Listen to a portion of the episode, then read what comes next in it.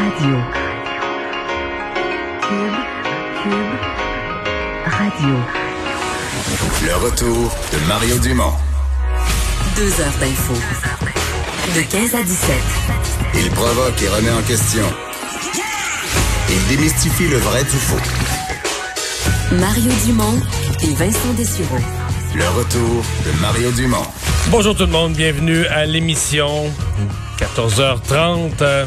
Euh, passe la prochaine heure et demie ensemble. On va, on va parler euh, finances personnelles un peu, mais on va surtout parler euh, de sortie de confinement dans le milieu scolaire. C'est un des gros sujets qui a été lancé euh, dans les euh, 24 dernières heures par le gouvernement du Québec. Bonjour Vincent. Salut Mario.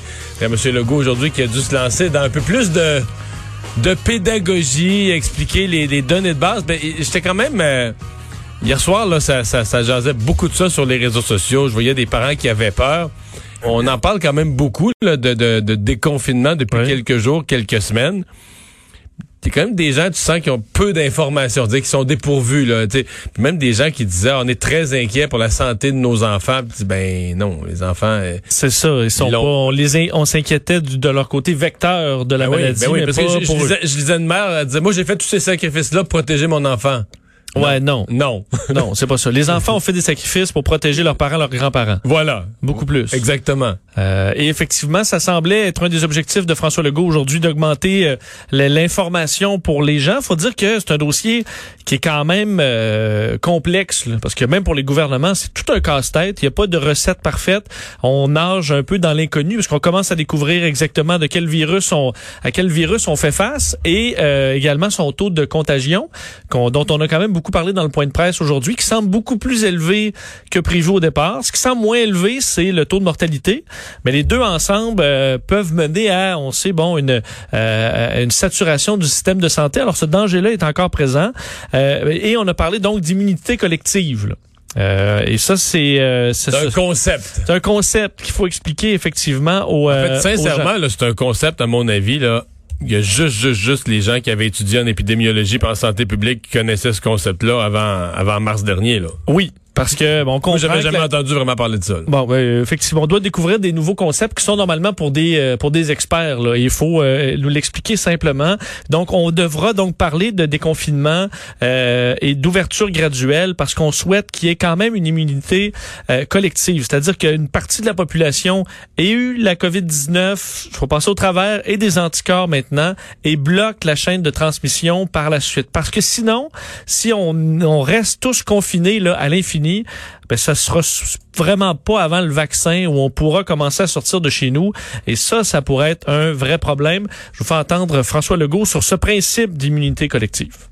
si tout le monde reste à la maison, ben la situation reste la même. Et on se retrouve dans une situation où on doit attendre le vaccin qui va arriver peut-être dans un an, peut-être deux ans. On peut pas demander aux gens de rester chez eux pendant deux ans. Donc l'idée, c'est d'y aller très graduellement pour que euh, les personnes qui sont moins à risque ben, puissent développer des anticorps, là, être capables euh, euh, de devenir immunisés. Mais moi, je pense en termes de pédagogie, là, la première chose, pour avoir lu un peu les commentaires du public, c'est qu'il faut qu'on passe. Il y a des gens qui ont compris. Il y a un virus, il est dans la rue, mais qui l'ont vu comme si c'était Godzilla. là. Il est dans la rue. On va rentrer aux abris. On va se mettre à l'abri dans nos maisons. Puis quand il Godzilla va être reparti de la ville, on va ressortir de nos maisons. Comprends? Donc les gens ont dit ben on se cache, là, on se protège, puis quand ça sera fini. Et là, ce qu'il faut prendre conscience, c'est que c'est pas ça. On s'est mis en confinement parce que dans une première vague, on n'était pas prêt à rien. Euh, nos soins intensifs, notre système, nos urgences, tout, on voulait pas que la vague nous passe par-dessus la tête. Fait que la première chose, on a mis tout ce qui était pas essentiel en confinement. Puis là, ben au fil des semaines, on, on- un- le, le Godzilla, il reste dans la ville. là. Le virus, là, il reste dans la ville. là. Fait que là, faut apprendre à sortir tranquillement, puis à le maîtriser, puis à savoir que certains, inévitablement, certaines personnes vont l'attraper le virus, vont devoir vivre avec. Et l'autre, je pense, prise de conscience. Mettons, prenons la, statistique la plus lourde, le, décès. Bon. Là, on a des centaines de décès, on restera pas là. Ça, c'est un, un- plateau difficile. Mais tant qu'il n'y aura pas de vaccin, le nombre de décès ne tombera pas non plus à zéro. Jamais, là. Tu sais, mettons, ça va être des journées de 2, 4, 1, 6. peut avoir Ouais. une éclosion, euh, Une petite éclosion. dans un milieu de vie. Ouais. On a un bon. Vois pour un petit peu un petit saut à la- mais je pense pas que les gens étaient con- je pense que les gens voyaient ça comme un peu plus noir, moins gris là, plus noir ou blanc là. Là c'est noir, euh, le virus est Ouais. là, on se cache, on, On, reste- on évacue parce que le tsunami arrive dans les collines, mais là, il faut apprendre à ce que la ville devienne Venise, là, parce que l'eau se retire pas. Là. Ouais. Fait que là, faut vivre Faut dedans. apprendre. C'est ça. Et, et ça c'est pense que c'est quelque chose que la population doit apprivoiser comme concept là. Surtout que M. M. Arruda le disait aussi, le mettre la switch à off, c'est quand même simple pour tout le monde, c'est clair. Mais là, d'y aller, euh, t'ouvres ci, t'ouvres ça, tu gardes ça fermé, ça va amener des frustrations. Puis ça, il y aura de la pédagogie, beaucoup à faire là, pour expliquer le pourquoi. Euh, D'ailleurs, euh, M. Arruda questionné sur cette immunité là, euh, on l'évalue à combien présentement au Québec? Et il a dit c'est très bas là. Entre 5 et 10% Puis ça, on parle, entre autres, là, euh, Montréal, parce qu'évidemment, il y a eu plus de cas. À, à mon avis Mais- dans l'est du Québec, t'es à 1 ou 2 là. Exact. Euh, On voyait, je voyais l'État de New York qui a commencé à faire des tests chez des euh, travailleurs. On se rend compte qu'on est à 13, euh, 13, quelques ce qui était très surprenant comme euh, à, à quel point c'était élevé. Alors ils se sont dit, OK, ben probablement qu'il a une Mais la maladie a circulé beaucoup plus à New York qu'ici. Exact. Et là, on s'attend, on dit le niveau où on devrait être confortable, c'est autour de quoi 60, 65 peut-être même plus. Alors, il va falloir que le virus circule. Euh, pour ça, donc, on va parler quand même de, de, de réouverture. Je vais revenir dans quelques instants parce que un mot sur euh, le, enfin, le bilan, là, 109 nouveaux décès au Québec, donc 93 en résidence pour personnes âgées, euh, 873 nouveaux cas. Euh, en, hospitalisés quand même, ce chiffre-là, euh, Mario, ne cesse de monter. Là. Autant les euh, aux soins intensifs, c'est plus stable. 133 nouvelles personnes hospitalisées, c'est 1411 présentement. Alors, il y a une tension quand même d'équipement euh, dans le milieu de la santé et de médicaments. Là, je vais vous donner quelques chiffres tantôt. Mais là où euh, François Legault voulait mettre quand même l'accent, c'est les absences dans le réseau de la santé. Mais j'avoue que c'est c'est renversant là. Le chiffre est effectivement énorme. Je vais vous faire entendre François Legault qui nous explique que 9500 personnes sont manquantes dans le réseau. On a actuellement 9500 personnes qui sont absentes dans l'ensemble du réseau. Et juste au cours de la journée d'hier, c'est 800 de plus qui sont ajoutés. On sait qu'il y en a à peu près 4000 qui sont infectés. Ça veut dire qu'il y en a quand même 5500 qui sont absents pour d'autres raisons. Entre autres, on le sait, certaines personnes craignent d'attraper euh, le virus. Bon, alors elle est 800 juste hier. Alors tu as 9500 absences dans le milieu de la santé. Et plus de la trop. moitié, c'est c'était une des questions qu'on se posait. On, on nous parlait de gens qui craignaient la maladie, mais on se disait est-ce que c'est euh, est-ce que c'est euh, un petit petit petit pourcentage? Non. Il y a plus de gens qui sont absents par crainte de la maladie qu'il y en a qui sont absents parce qu'ils ont vraiment été euh, testés là. C'est beaucoup. De sorte que François Legault explique que les gens, là, d'un, ceux qui ont eu la maladie et qui sont guéris et ceux qui sont à la maison, on a besoin de vous dans le système de santé. Il y avait un appel au retour au travail. Euh, il a rappelé que les primes là, de 4 et 8% étaient allongées pour on allait les poursuivre jusqu'au 31 mai au minimum. Euh, que pour les préposés aux bénéficiaires, les négos avancent bien avec les syndicats et que pour les équipements, parce qu'il y avait quand même des gens qui avaient un doute quand même, euh, on, peut les comprendre, de dire ben moi je peux bien aller travailler dans le milieu de la santé, mais je veux au moins avoir l'équipement nécessaire pour faire mon travail. Et ça, on garantit que oui. On comprend qu'on a plusieurs histoires où on en manque, mais en général, les gros chiffres, on a des masques, on a des gants, on a même des N95. Au niveau des blouses, beaucoup plus serré, mais on fait affaire avec des fabricants du Québec. Il a remercié d'ailleurs plusieurs compagnies qui euh, se tournent vers la production de blouses parce qu'on avait des semble-t-il que certains commencent à livrer cette semaine. Là. Ça c'est une bonne nouvelle. C'est une bonne nouvelle, alors qu'on voit quand même des histoires euh, de gens qui utilisent toutes sortes de blouses ou réu- réutilisent certaines choses parce qu'il y a un manque criant.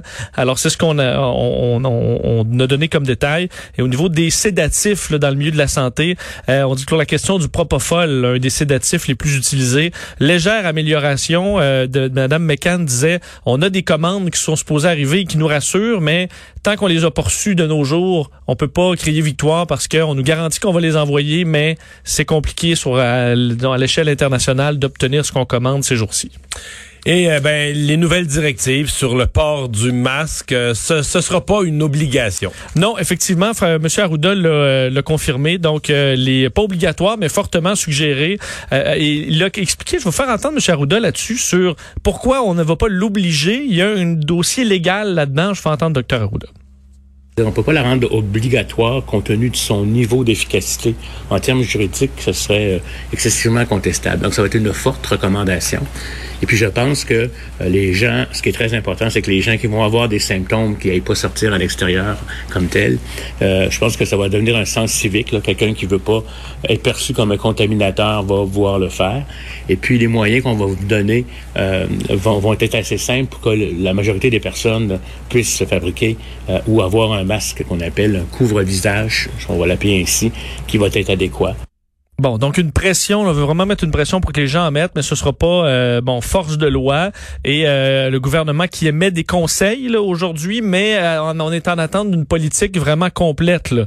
Et dans ces documents du, du ministère de la santé obtenus entre autres par nos collègues du journal, on y voit donc on, on demande deux couches de tissu par exemple pour pour bien protéger. on suggère de porter le masque pour une courte période seulement, de le changer dès qu'il est souillé ou humide, de le laver après chaque utilisation alors ce genre de conseils-là, de pour le port, mais aussi pour la création de ces masques faits maison pour la plupart, euh, seront donc clairs et publiés, mais ce ne sera pas obligatoire. Bon directive quand même, c'est pour le, la, position de la santé publique au Québec, c'est plus clair.